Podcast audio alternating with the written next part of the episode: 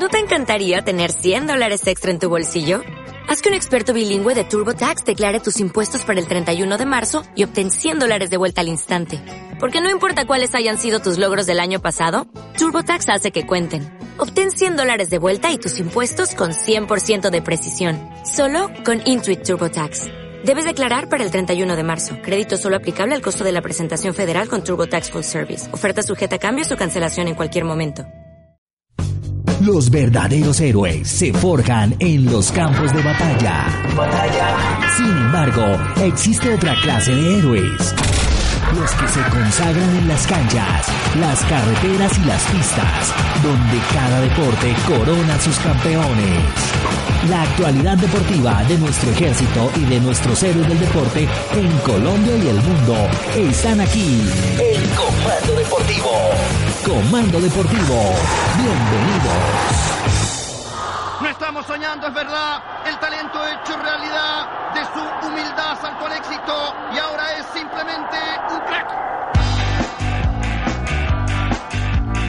Sábado 17 de noviembre y estamos aquí en, arrancando un nuevo comando deportivo con mi querido Kaiser, señor Jean-Paul Bolstein. Les habla Daniel Felipe Lozano en una nueva edición de nuestro programa de deportes aquí en Colombia Estéreo, la red de emisoras de nuestro Ejército Nacional Kaiser. Muy buenas tardes. Guten Tag, mi querido Dani, ¿cómo vamos? Todo muy bien, pendiente de todo lo que ha pasado esta semana.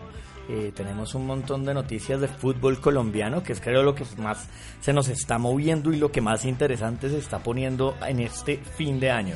Sí, arrancaron buenos los cuartos de final del fútbol profesional colombiano y vimos sorpresas, ¿no? Bastantes sorpresas, como la del Atanasio Girardot entre el Deportivo Independiente Medellín y el Bucaramanga. ¿Cómo le pareció ese partido? Decimos como sorpresa no porque Medellín ganara, porque pues Medellín de alguna manera viene jugando bien, sino por la... La diferencia de goles tan impresionantes y además yo tuve oportunidad de ver el partido y vi un Bucaramanga completamente desdibujado, no lo que nos tenía acostumbrados a ver durante el semestre y durante ese repunte que hizo en el campeonato después de haber arrancado un poco flojo, ¿no? Pero venía jugando muy bien Bucaramanga y en los últimos partidos como que se cayó, porque también perdió al, al final del todos contra todos. Claro, y Sherman Cárdenas completamente eh, desaparecido, también Michael Rangel, el delantero insignia, pues y que está peleando ahí entre los de arriba en la tabla del botín de oro, también desaparecido.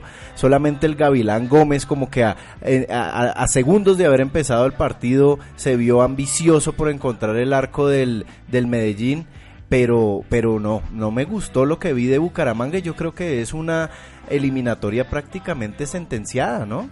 Bueno, un 3 a 0 es bien difícil, pero casos se han visto, ¿no? Ah, sí. Casos se han visto. Pero es difícil. Tiene que llenar la gente el Alfonso López en Bucaramanga, hacerle fuerza al equipo, porque la sensación un poco que uno, se, que uno percibe con los hinchas del Bucaramanga es que es ahora o nunca, o sea, sería la primera estrella. Ellos no quieren que se les escape, porque pues hace cuántos años no ven a su, a su equipo ahí, cerquita de una estrella, ¿no?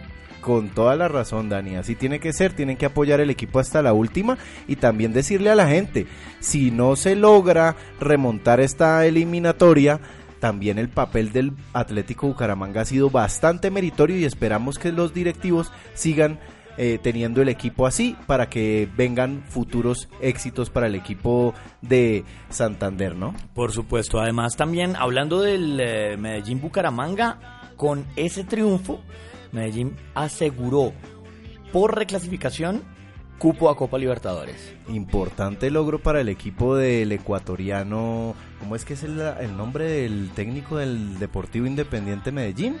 Octavio Zambrano es que se llama el técnico del Medellín en esta campaña. O lo que decimos que aseguró cupo a Copa es por lo todavía no se sabe si a, a playoffs o a fase de grupos, porque puede salir campeón y más con lo que mostró en este partido el Deportivo Independiente Medellín, pero ya por reclasificación está prácticamente obteniendo un cupo. Tenemos eh, otra sorpresa, Kaiser fue, no sé si sorpresivo, pero la victoria de Tolima como visitante, ¿no? Teniendo en cuenta que era el primero contra el octavo, pero de todas maneras eh, consiguió un importante rédito en su visita a Bogotá, el conjunto de Gamero que está apuntándole al doblete. Sí, claro, para cerrarle un poquito el comentario del partido anterior, Germán Ezequiel Cano sigue metiendo goles y sigue siendo la figura estelar de ese Deportivo Independiente Medellín. Eh, en cuanto al Tolima, grande el Tolima bien jugado el partido.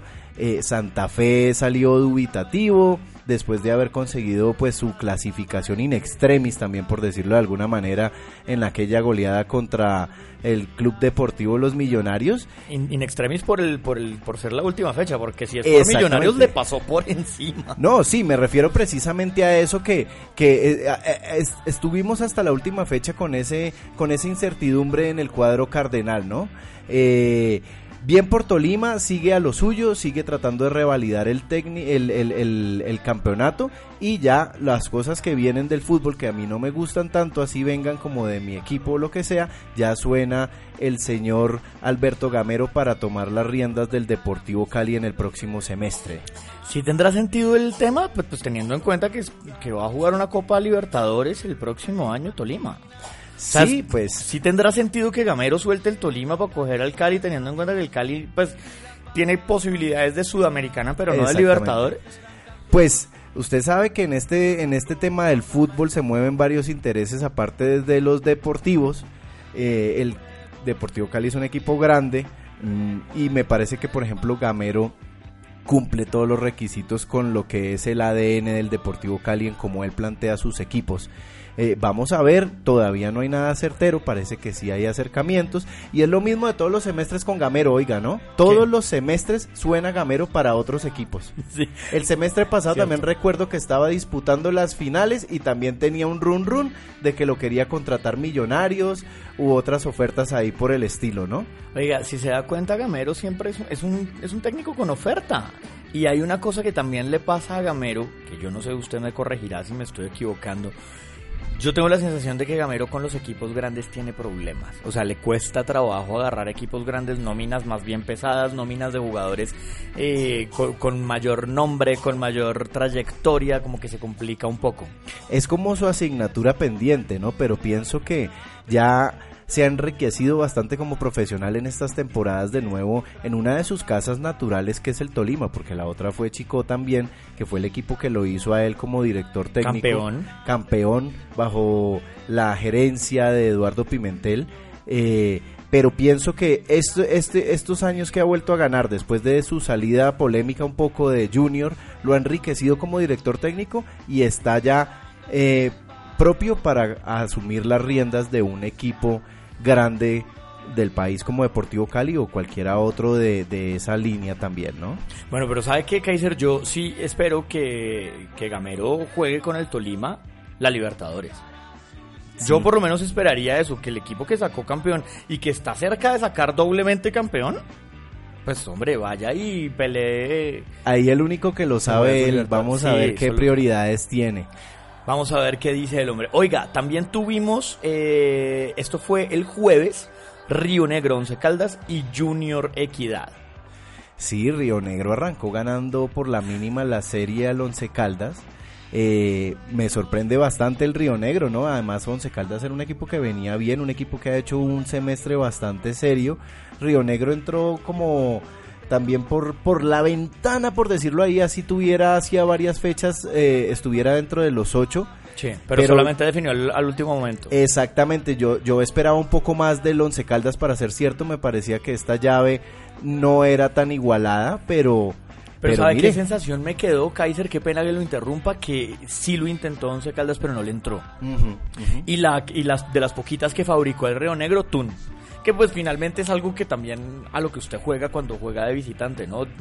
Me parece que el equipo de Uber Boder sí, sí intentó hacerse con el partido, sí intentó generar las opciones de gol más claras, de hecho creo que las generó a diferencia de su rival, pero no le entró y cuando no entra, no entra. Lo, lo importante, eso sí, para los hinchas de Manizales, eh, pues es que su equipo se lleva a su casa una o sea, es una ventaja, eh, o sea, es una derrota por la mínima. Sí. Sí, entonces digamos que la llave sigue plenamente abierta, no la tiene tan difícil como el Bucaramanga, por ejemplo. Sí, no, es que Bucaramanga ya se complicó. Y en su casa, pues seguramente será a otro precio. Lo mismo, a la gente a llenar el palo grande porque es el momento de apoyar a este equipo de Uber que ha mostrado buen juego. Oiga, y Jorge Luis Bernal, quien lo ve ahí, sigue metiendo equipos en finales, otra vez está con el Águilas y él, el, el, el señor sabe y sigue, me gusta Sí. el estilo de él, es como maneja su perfil bajo, él va ahí calladito y mire, sigue haciendo cosas importantes porque este es un equipo que es pequeño por decirlo de alguna manera, joven en el fútbol colombiano y se está metiendo a los cuartos de final. ¿Será a diferencia de pronto Kaiser, eh, por lo que usted dice del bajo perfil, será, mm, será nuestro Caruso Lombardi? Hombre, sí, sabe que sí, ya que usted lo dice, eh, menos polémico obviamente que Caruso, porque Exacto. Caruso es una es un personaje bastante típico argentino, bastante, mediático. bastante hablador de esas personas que les gusta provocar, que les gusta eh, estar en la polémica. Acuérdese en el y tiene mucha campeonato del gracia mundo. Caruso. En el campeonato del mundo le dieron bastante prensa con unos Sí. comentarios que hizo sobre la selección argentina. Eh, este es más bien un personaje más, más huraño, más callado, más metódico, pero que ahí está y sigue validando su trabajo en el fútbol colombiano. Ahí está. Y nos queda por comentar lo de Junior Equidad. De, acuérdeme, Kaiser, ahorita comentamos un poquito el tema de la lesión de Rufai. Pero entonces nos queda Junior Equidad también 1-0 in extremis, como usted dice, Minuto sobre la hora. 81, sí. 81. Le costó bastante a ese Junior de Comesaña. No sé si juega ahí un papel definitivo eh, las dos competiciones ahorita. No sé si el técnico Julio Avelino sí. Comesaña también está pensando en, en, en, en esa semifinal de Sudamericana que disputa precisamente con Santa Fe. Y le costó, le costó bastante al equipo barranquillero. Eh, vimos a un Teo bastante metido en el partido, pero ese equipo de la equidad se paró bien.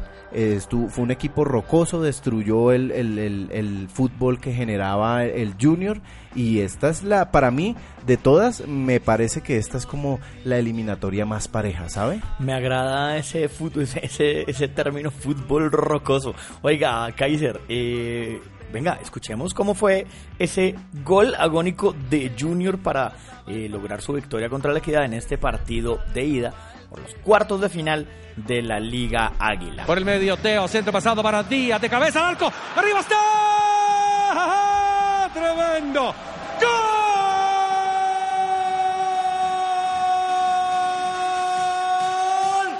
¡Gol Junior! Lo hizo el Guájaro Luis Díaz. De ninguna manera quedaba 0 a 0. Ni de fundas quedaba 0 a 0. Tremendo centro de Moreno. Gran cabezazo de Díaz. Parietal derecho y a cobrar. A 9 del final. Junior 1. La equidad 0. Díaz la firma del gol. Díaz que es una de las eh, más interesantes eh, muestras de Junior en este semestre o en este año, ¿no? Sí, una de las grandes apariciones del equipo Tiburón ha hecho una excelente presentación tanto en Copa Sudamericana como en el torneo local, ¿no? Sí, importante lo de Díaz y No se le haga raro que empiecen a llegarle ofertas del exterior. Ah, sin duda, sin duda. Y sobre todo teniendo en cuenta que está muy cerca de clasificarse a la final el Junior. Usted decía ahorita como que la prioridad del Junior debe ser esa. Yo creo que si usted le pregunta a un hincha de Junior, Mm. ¿cuál, qué, qué prefiere? ¿Si título, si estrella o, o sudamericana? Y la respuesta es obvia, ¿no? Sudamericana, obviamente. Pero no se olvide que a Junior para regresar a torneo internacional, a menos de que quedara campeón de la Copa Sudamericana, lo único que le sirve es ser campeón del fútbol colombiano. De Sí, otra manera exacto. se queda por fuera de todos los torneos internacionales. Entonces tampoco es que se puedan olvidar de eso, porque en una ocasión de que o salgan en semifinales o pierdan la final, si no quedan campeones del, del campeonato colombiano, quedarían por fuera el próximo año de torneos internacionales y para un equipo con una inversión como la que tiene Junior, eso puede ser un golpe bastante duro. Cierto, Kaiser, y además teniendo en cuenta que, que, bueno, tiene dos, dos opciones, ¿no? Finalmente mantiene en este momento las dos opciones, que es ser campeón del fútbol profesional colombiano y pues está muy cerquita de clasificar a la final de la Copa Sudamericana. Esto sería contra el Atlético Paranaense por ahora, ¿no? Que va ganando Por la serie sí, 2 a señor. 0, ganó su partido como la local. serie de brasileros, ¿no? Exacto, son dos brasileros contra dos colombianos. Los brasileros son Fluminense, Paranaense, ganó Paranaense el primer partido 2 a 0. Falta la vuelta que va a ser en Maracaná, supongo. Debe ser, seguramente porque tradicionalmente el Fluminense juega sus partidos importantes allí, ¿no? Uno de los equipos más tradicionales de Río de Janeiro. Ahí está la Copa Sudamericana y dos colombianos pugnando por un cupo a la final. tenemos antes, venga, Kaiser, una de las noticias de la semana es tema de ascenso. Antes de hablar de eso, porque pues es un notición o no, eh, quiero que me cuente ah, se han hablado un poquito de altas y bajas en fútbol colombiano en esta semana. Una de las cosas es lo que viene, la lesión de Rufai Zapata, ¿no? Oiga, sí, impresionante lo que sucede con los cancerberos del cuadro cardenal. Leandro Castellanos, el principal arquero, titular en, en el principio del semestre, se lesionó y ahora Rufai Zapata, que entró y gran capitán, el jugador eh, más longevo, yo creo que del fútbol colombiano actualmente, también tiene una lesión ahora y le toca atajar al tercer arquero de Santa Fe con vistas a la semifinal de Copa Sudamericana. ¿Cómo la ve ahí? Miguel Solís se llama el arquero de Santa Fe, el tercer arquero, el que, el que tomaría, digamos, la batuta que le han dejado Castellanos y ahora Rufai, arquero veterano de 40 años que ha sido importantísimo. Hombre, claro, acuérdese usted en ese histórico título precisamente el Cúcuta Deportivo, del cual vendremos a hablar un poquito más ahorita. Él fue uno de los, de los puntales de ese título y es un tipo que se ha caracterizado por su profesionalismo, por, por ser un ejemplo de un buen deportista en, en nuestro país. Y de una buena persona. Exactamente. Una buena persona porque Rufai siempre ha tenido fama de eso. Doble finalista de Copa Libertadores con América en 2003 y con el Cúcuta en 2007 una importante trayectoria también. Lo recordamos, a ver. En, con Cúcuta se quedaron en semifinales, ¿no? Contra Boquita. Sí, contra Boca y con América en el 2003 también contra Boca. Acuérdese ese de partido. Hecho, dos títulos de Boca. Ese partido donde precisamente estaba Jorge Luis Bernal, del que hablamos ahora, y, eh, aquel partido de la neblina, ¿no? Que no debió haberse disputado. Eh, presionaron bastante obviamente los directivos de un equipo grande como Boca y finalmente eso le jugó a favor al equipo Ceneice. Eh, Bernal en una entrevista hace muchos años, ya que estamos hablando de historia, Kaiser, que nos gusta tanto hablar de historia, eh, Bernal en una entrevista hace unos años al diario Marca le decía que él siempre se va a arrepentir de no haberse metido a parar ese partido. Mm, claro. O sea que él incluso también se arrepiente de no haber hecho un cambio antes como para, como para guardarse porque le estaba consiguiendo la clasificación con un 3-1 a favor. Claro. Entonces eh, le juega un poco en contra el ambiente, la neblina, la presión del, del, público y él dice que siempre se va a arrepentir de no haber eh, tomado una decisión más rápida en ese momento. Es decir, él dice como yo como que me obnubilé, no sé si valga la, la, palabra. Entonces, él siempre ha dicho que ese ha sido como su gran arrepentimiento de su de su carrera como entrenador. Tenemos un montón de altas y bajas, veníamos hablando, fue una de las bajas, bueno, lo de Rufai, que ya lo mencionamos, y se anunciaron salidas de América, un montón de jugadores, se anunciaron salidas importantes de millonarios también, eh, y a ver, en América se va Armero, ¿no? Después de un año muy, muy, muy, muy, muy regular. Sí, muy flojito, muy flojito el, ex lateral de la selección Colombia con una amplia hoja de vida por Europa también. Recordemos que tuvo su paso por el fútbol italiano, por el fútbol de Inglaterra. Eh, yo pienso que ya la hoja de servicios de Armero es bastante extensa y bastante buena, pero ya está echando un poco el cierre a su carrera. Se le agradece todas las cosas buenas que hizo tanto por la selección Colombia como por sus equipos, pero su calidad ya va en disminución. Ahí está lo de Armero. Y Kaiser, una noticia también importante para los hinchas de Millonarios, una noticia que se me antoja triste, digamos, ¿no? Para mí como hincha de Millonarios. Una de las bajas de Millos es Henry Rojas. Ah. Se anunció el jueves por la noche que Henry Rojas no va más en Millonarios. Más metido en el corazón de los hinchas por aquel golazo que nunca olvidarán que por su nivel futbolístico porque porque em, fue más lo que lo vimos en el banco de suplentes o sufriendo de, lesiones que lo que vimos en cancha. Sí, no era un jugador así como de, titularidad, era más como un, revulsivo, un tipo con buena pegada, un tipo también con buen con corazón en la cancha, pues. Y pues Obviamente los hinchas de Millonarios nunca lo olvidaremos por el gol de la final de 2017 contra Santa Fe. Claro. Eh, también como dice el Kaiser in extremis, esa es la palabra. Sí. Es la palabra del día hoy. En Es la palabra del día hoy. Y a mí sabe que sí me tiene muy preocupado. A ver. Después de la salida de Gerardo Peluso del Deportivo Cali, se ha conocido que Pepe San tiene ofertas para volver a Lanús. Están en negociaciones con el jugador.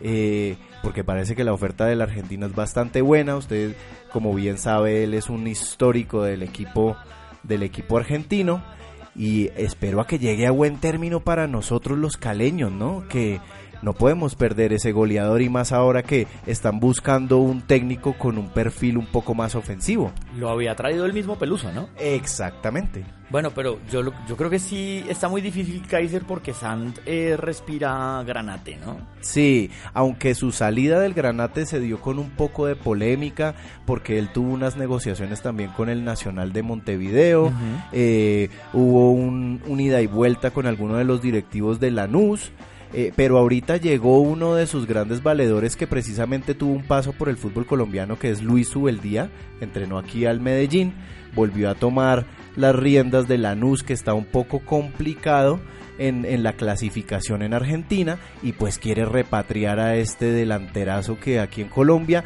a pesar de todo, a mí me parece que le ha ido bien, ¿no? Ha hecho valer su, su, su estirpe goleadora. Pues lo que le ha pasado básicamente las, la- la- las etapas de sequía en realidad son como temas externos a su calidad, ¿sí? No, De acuerdo. de, de los fichajes que de alguna manera ha cumplido con las expectativas, Sand.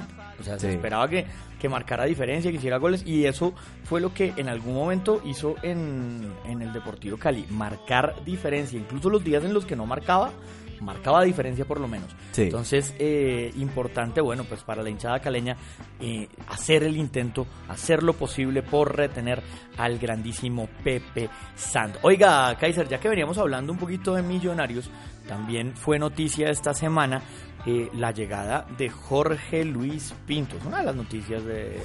Una de las noticias grandes del fútbol colombiano. Regresa por tercera vez a dirigir al elenco embajador y se trae como asistente técnico a un jugador muy, muy, muy, pero muy identificado con las tordas cardenales, como Freddy Eusebio Rincón. Además, uno, personalmente, uno de mis ídolos como futbolista, ¿no?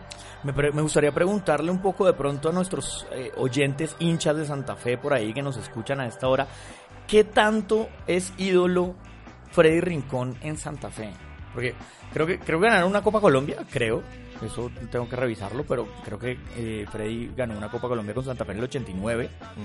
Pero, mm, pero no sé si le alcance tanto como para ser ídolo de Santa Fe. Que Yo en esta semana lo, he, lo, he, lo he oído mencionar como ídolo de Santa Fe. No sé si Yo tanto. creería que él es ídolo en Santa Fe y en América por donde también tuvo un importante paso. Hay que recordarle a la gente que su relación también con Jorge Luis Pinto es de vieja data, porque es precisamente Jorge Luis Pinto cuando era entrenador del Santa Fe el que lo pone a debutar en primera división. Ahí está, y en- una de las cosas también es, eh, pues ellos han tenido relación desde, no solamente desde mucho tiempo atrás por eso, sino también en términos de aprendizaje como dirección técnica, sobre todo lo que ha hecho también Freddy Rincón. La gente dice, ¿y de dónde Freddy Rincón? Resulta que Freddy también dirigió por ahí a un Sí. Corinthians B y ha dirigido en Brasil y ha tenido como un importante aprendizaje, es decir, lo que pueda aportar Freddy Rincón en Millonarios, pues aún está por verse, pero pues digamos que tiene como, tiene experiencia, o sea, ya tiene algo de experiencia que es lo que la gente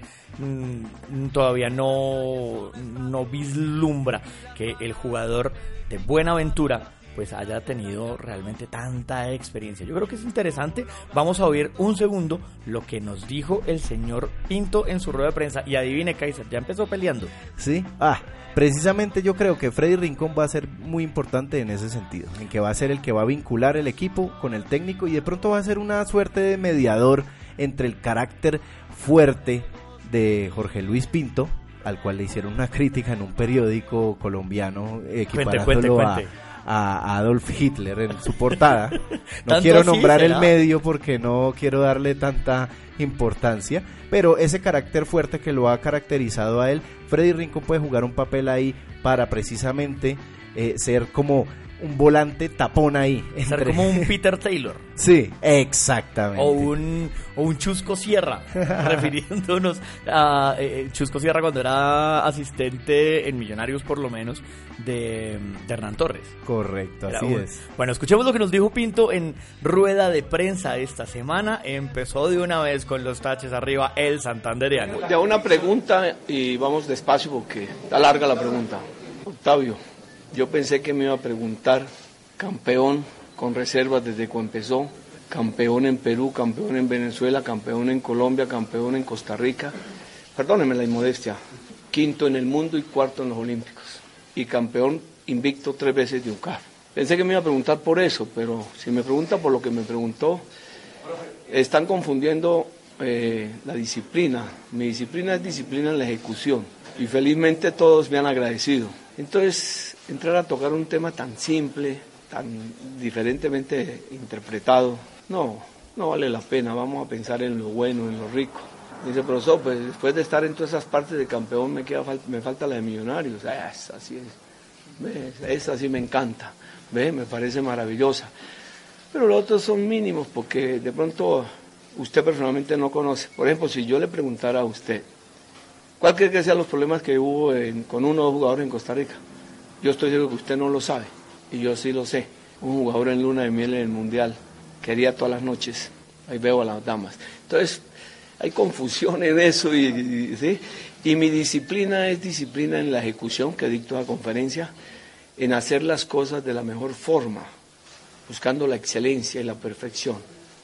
El horario es de todo, para cual, de eso no ni de- tenemos que pedir horario aquí porque una organización como Millonarios tiene que saber que aquí hay un orden y no, me la- no se la impone ni al presidente ni a mí nadie, es la institución, ¿cierto, presidente? Entonces, Nuestra cultura. Sí, claro, es una cultura ganadora. Aquí viene a ganar. Si hay que corregir, corregimos. Lo más mínimo. Pero lo otro, lo otro tiene un peso inmenso.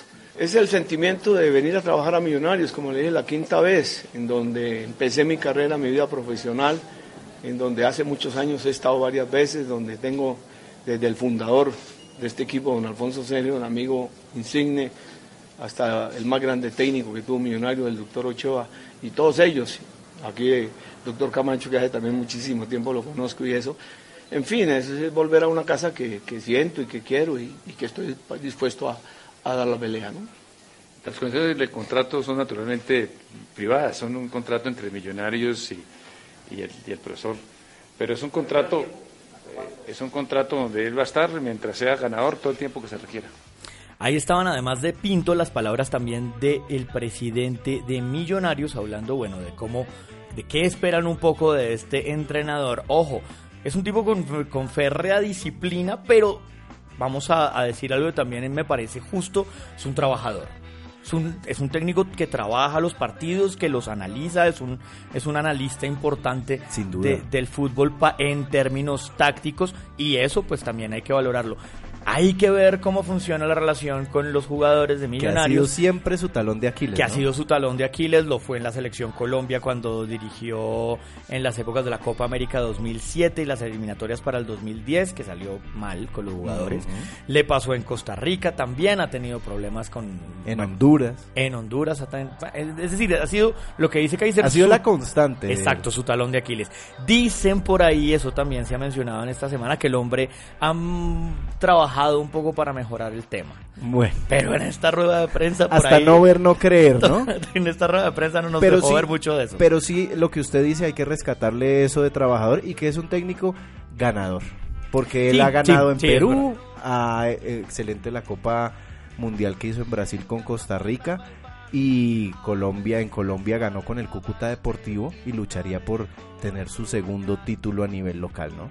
Ahí está mi querido Kaiser, lo que viene pasando con Millonarios. Y yo quiero que usted me hable de uno de los temas favoritos, de sus temas favoritos, y también de los temas que más me han gustado en este fin de semana. Pero para eso le quiero poner una canción.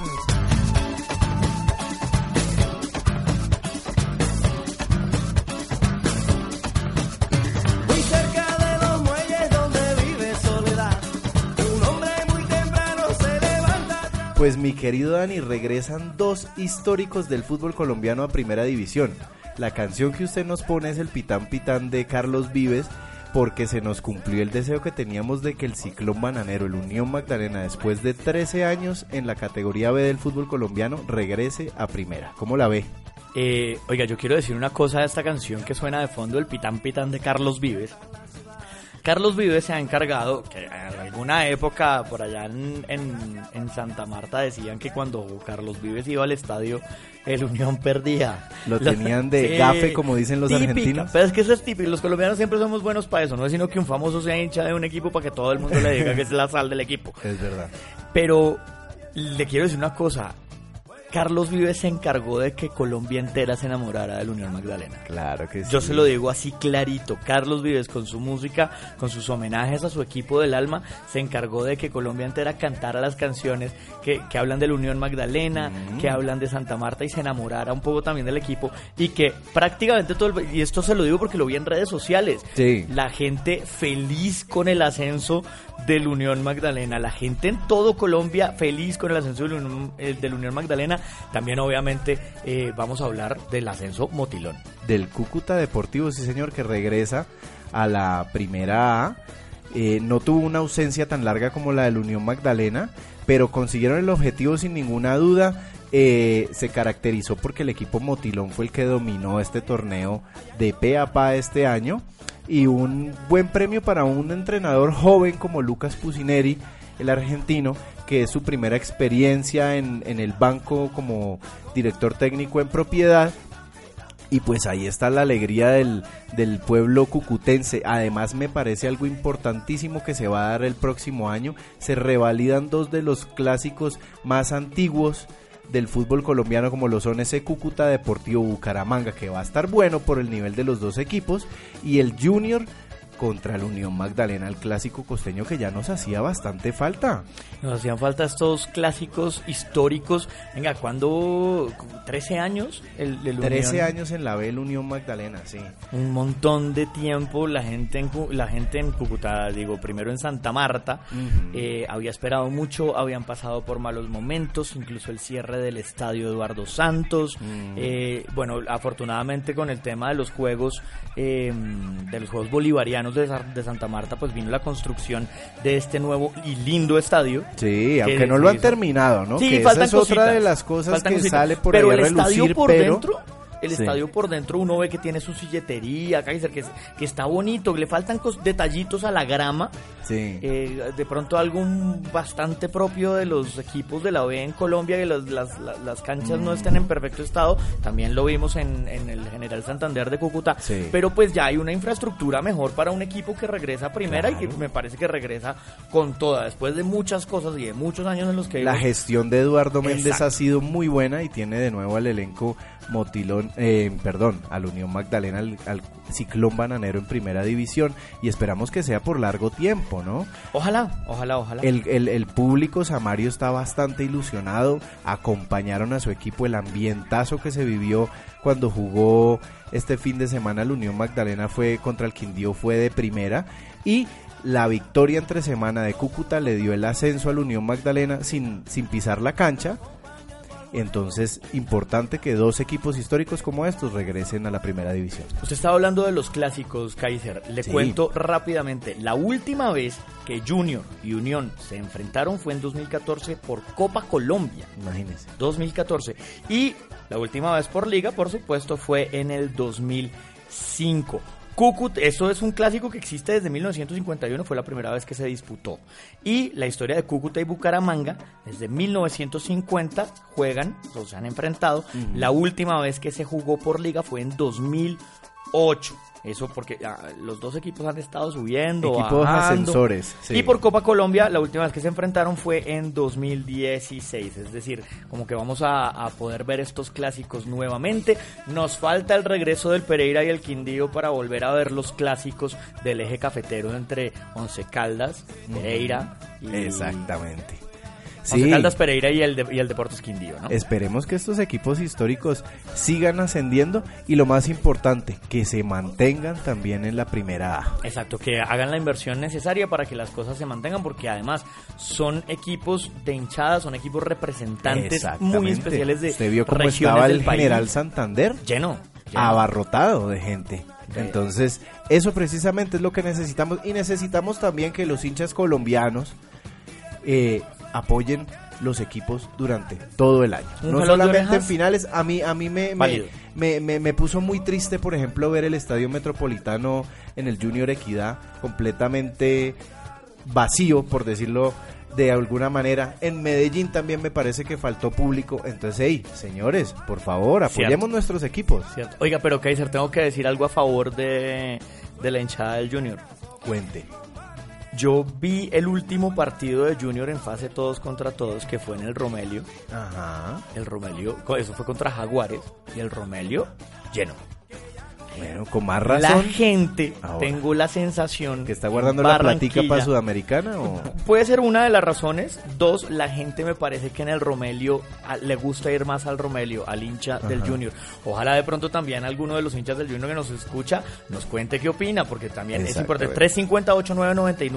350-8999-555, nuestro WhatsApp en Colombia Estéreo y en nuestro comando deportivo para que nos cuenten también sus opiniones. Eh, yo quedé con esa sensación. La gente sí le gusta ir al Romelio y no tanto al Metropolitano. Puede el ser. hincha Junior, ¿no? Pero que sea donde sea, que por favor llenen las canchas. Eso es lo que necesita también el fútbol colombiano para mejorar y para que exista mayor inversión en jugadores también. Mi querido Kaiser, después de un análisis eh, exhaustivo y con el pitán pitán de fondo, nos vamos a oír eh, lo que ha pasado con nuestros futbolistas en el exterior. También eh, fue importante en la semana lo de la lesión de James, el debut de Jerry Mina, que fue el fin de semana pasado. Man y of the match. señor. Jugador del partido. Ahí me tiene. Importante. Y lo de Reinaldo Rueda en Chile, que otra vez está dando de qué hablar. ¿Qué pasa con nuestros héroes en el exterior? Los futbolistas que dejan en alto a nuestra patria con sus goles, asistencias y atajadas. Llegan a Comando Deportivo. Esto es De Dónde Vengo Yo. Pues sí, mi querido Dani, las noticias con respecto a James Rodríguez no son nada alentadoras, no son nada buenas. El volante colombiano sufrió un desgarro parcial en los ligamentos externos de su rodilla izquierda y estaría de baja por lo menos un mes. Y el tema también de su contrato con el Bayern Múnich, de su compra en propiedad, también se viene complicando. Cuénteme qué se ha escuchado por ahí porque hemos oído bastantes cosas y la revista Kicker precisamente nos dio una información que puede ir muy en contra de lo que todos querríamos que sería la continuidad del colombiano en el cuadro bávaro. Ahí está, pues desde hace rato se viene hablando de la posibilidad de subida a la Juventus, pero en general el tema con James es como que es un 2018 para el olvido. Sí, complicado, parece que el tema de las lesiones eh, recurrentes le ha jugado muy en contra y ya no es un secreto para nadie que su relación con el nuevo entrenador del Bayern Múnich, Niko Kovac, no es la mejor y esto podría ser una de las cosas que más peso tendrían para que el Bayern Múnich no haga uso precisamente de esa opción de compra que tiene vigente con el Real Madrid. Oiga, Kaiser, eh, cerrando este año para James, bueno, se habla de un mes mínimo de baja. Algunas eh, fuentes, digamos, desde el Bayern habían mencionado que era un tema de desgarro y después se confirmó. Por otro lado, mejor dicho, es que las cuentas de Twitter del Bayern en español, en inglés y en alemán se estaban contradiciendo. Hágame Unas estaban hablando de un, de, de un tema de desgarro y otras, pues bueno, de una distensión de ligamentos en la rodilla izquierda, ¿no? Sí, ya es una, una lesión que sería producto de pronto de algún golpe del volante colombiano, más que algo muscular, eh, según entiendo, pero este año sin ninguna duda ha sido el tema más eh, muscular y físico que, que por otros lados, ¿no? Entonces también hay que mirar qué está pasando con James. Ahí está, Kaiser. Lo de James Rodríguez en Alemania. También debut de Jerry Mina. Rápidamente contemos lo que pasó con Jerry. Sí, señor. Jerry Mina debutó como titular precisamente contra el Chelsea en ausencia de Kurt Souma, que es un jugador que llegó a préstamo al cuadro Toffee eh, y no podía jugar por cláusula precisamente de préstamo contra el equipo eh, Blue, ¿no? Entonces debutó Jerry Mina y fue el jugador del partido. Imagínense, arrancó con pie derecho ahora sí el colombiano que tanto, tanto, tanto hemos esperado para que entre a jugar regularmente en su equipo. Y también fue noticia esta semana Reinaldo Rueda en Chile. Kaiser, le cuento que se iba agarrando con la prensa, ¿no? Me parece que se equivocó. Me parece que se equivocó Reinaldo. eh, exigiendo que él tenía que revisarle las preguntas a los periodistas en rueda de prensa de la selección chilena, ¿cómo la ve? No, pues que, que ojalá No. todo el mundo tuviera derecho a hacer eso en una rueda de prensa, pues, ¿no? Imagínese. ¿cómo así? Imagínese el entrevistado a, a revisar las, las preguntas. Eso No. parece que fuera. No. No, eso, eso, no. eso me suena a mí como a un régimen de estos de derecha que tanto hemos padecido en nuestros países de Latinoamérica. Sí, o de izquierda también. O de sí, izquierda también. no, a un es- régimen en todo caso, en ¿no? régimen- sí, no, y además sabe que impropio de Reinaldo. Reinaldo Sí, no sí, es sí, así. sí. No. Reinaldo nunca ha sido así. Yo creo que él, él- él- él está impaciente por el tema de, de que cierto sector del periodismo, o el periodismo casi que en total, no está del lado de la roja en estos momentos. Sí, es verdad, hay como mucha incertidumbre, la gente en Chile tiene, digamos, tiene afán como de que la Roja vuelva a funcionar como venía funcionando en años recientes, ganando cosas, luchando por cosas, pero bueno, hombre, todavía hay que esperar, es que después de lo del Mundial, después de lo de la eliminación, todo, pues todavía no hay un torneo serio y pues finalmente Reinaldo creo que está haciendo lo que tiene que hacer cualquier entrenador que agarra una selección nueva con tiempo. Entonces Sí. ahí está lo que ha sucedido con Reinaldo Rueda en Chile. Kaiser, lo quiero invitar a que eh, escuchemos las efemérides de esta semana en deportes, lo que nos ha preparado Chris Duran con los principales acontecimientos históricos por estos mediados de noviembre. En Comando Deportivo, estas son las efemérides más relevantes en deportes de esta semana.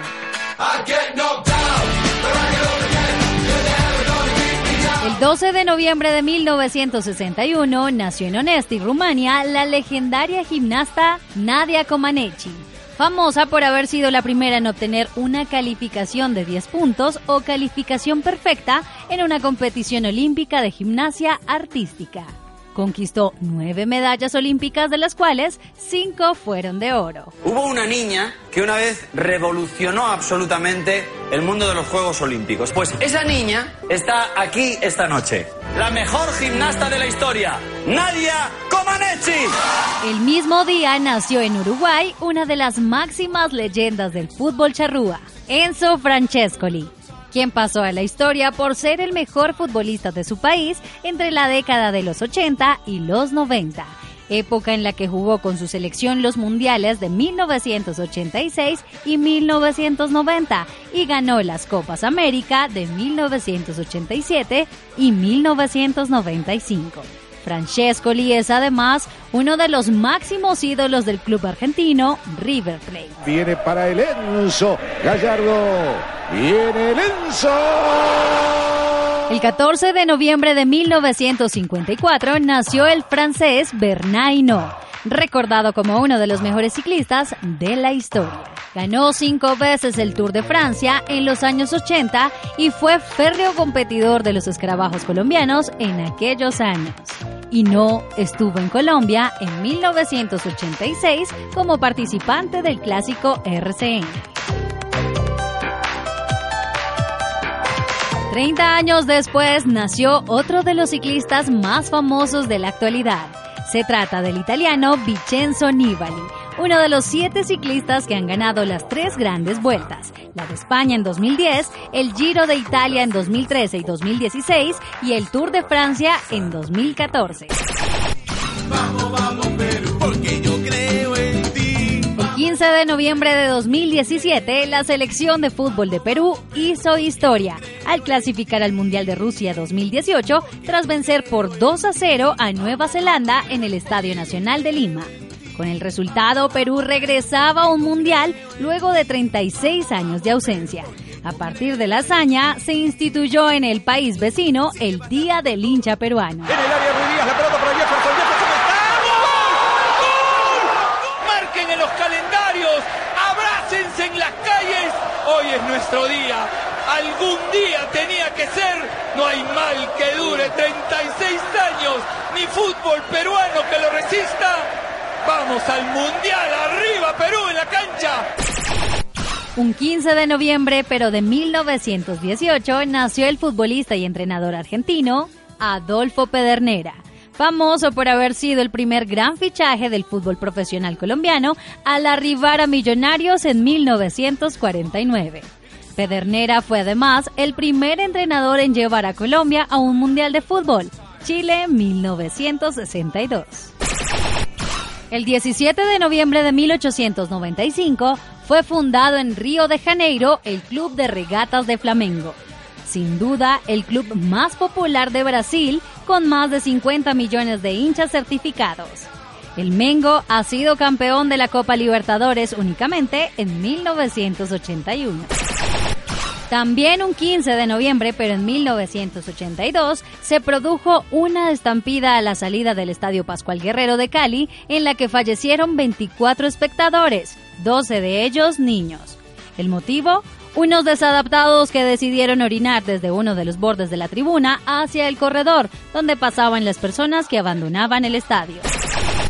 El 17 de noviembre de 1977 nació el reconocido delantero colombiano Jairo Castillo, quien marcó 145 goles en su paso por diferentes clubes del fútbol colombiano y argentino, además de haberse consagrado campeón de la Copa América 2001 en suelo colombiano. En la misma fecha de 2006, falleció a los 79 años en Budapest, Hungría, el legendario futbolista Ferenc Puskas famoso por haber sido parte de la histórica selección húngara de los años 50 denominada como los Magiares Mágicos y por haber integrado al Real Madrid multicampeón de Europa de finales de la misma década. Su reconocimiento hoy en día radica en que el premio de la FIFA al mejor gol del año lleva su nombre. Estas son las efemérides deportivas de la semana. Soy Cris Durán y están escuchando Comando Deportivo. Ahí estaba Kaiser la información histórica que nos trae Cris Durán a nuestro comando deportivo y nos despedimos. Se nos fue el programa volando. Sí, señor. Quiero mandarle un saludo a mi hijo Matías Bolstein que me lo estaba pidiendo desde hace días. Oiga, Y yo los- aprovecho también para mandarle un saludo a Juan Manuel, mi querido enano. Sí, y los dejamos en compañía de Cris Durán con Así se goza la salsa. Ahí está, nos tenemos, esta semana tenemos partidos de vuelta de cuartos de final de la Liga Águila y vamos a tener también el otro fin de semana Boca River, la gran final. Vamos a estar hablando de eso el sábado que viene con toda una previa aquí en Comando Deportivo. Nos oímos dentro de ocho días eh, aquí en Colombia Estéreo, la red de emisoras de nuestro Ejército Nacional. Soy Daniel Lozano, les habló el Kaiser Jean-Paul Bolstein. Muchas gracias y buen fin de semana.